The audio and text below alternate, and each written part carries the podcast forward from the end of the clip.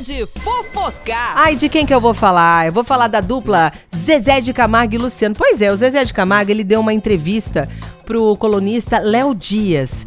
E aí o Léo Dias, lógico que perguntou para ele uma coisa que muita gente pergunta, sobre o fim da dupla Zezé de Camargo e Luciano. Porque o Luciano tem um projeto gospel, o Zezé de Camargo tá fazendo algumas parcerias, alguns duetos com outros cantores, e algumas vezes o Luciano não participa. Então fica aquele negócio, nossa, o Zezé tá cantando sozinho, o que que tá acontecendo? Eles vão se separar, não vão? E aí, nessa entrevista, né, ele respondeu o seguinte, no momento não, acho que estrategicamente falando de marketing, seria até interessante. Existem muitos artistas que param um tempo.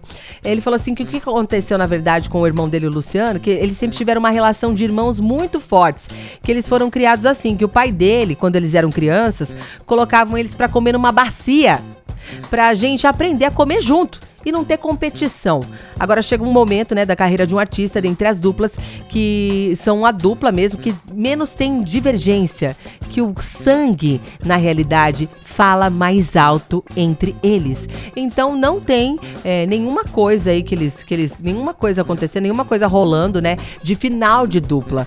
Que é tudo uma questão mesmo de marketing, às vezes que seria até legal, mas que eles não têm esses planos para a carreira deles. Uma outra coisa que ele falou foi sobre a relação dele com a Graciele Lacerda.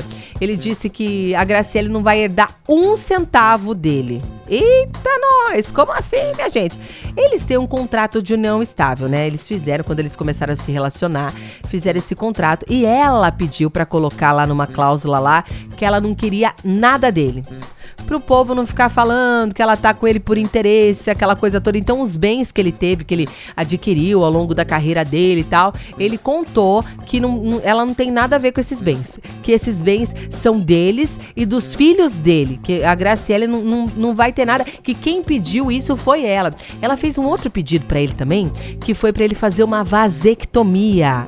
Porque ela falou assim que ela não. Falou, eu não quero ter um filho seu. para que as pessoas não falem que eu engravidei por interesse. E aí ele foi lá e fez a vasectomia também a pedido de Graciele. Revelou muitas coisas aí, né, nessa entrevista. Dentre elas foi sobre a sua relação com o irmão e também com a Graciele, sua amada. A qualquer momento a gente volta com mais fofocar aqui para vocês ficarem por dentro de todos os artistas, principalmente os que a gente toca aqui na Nativa.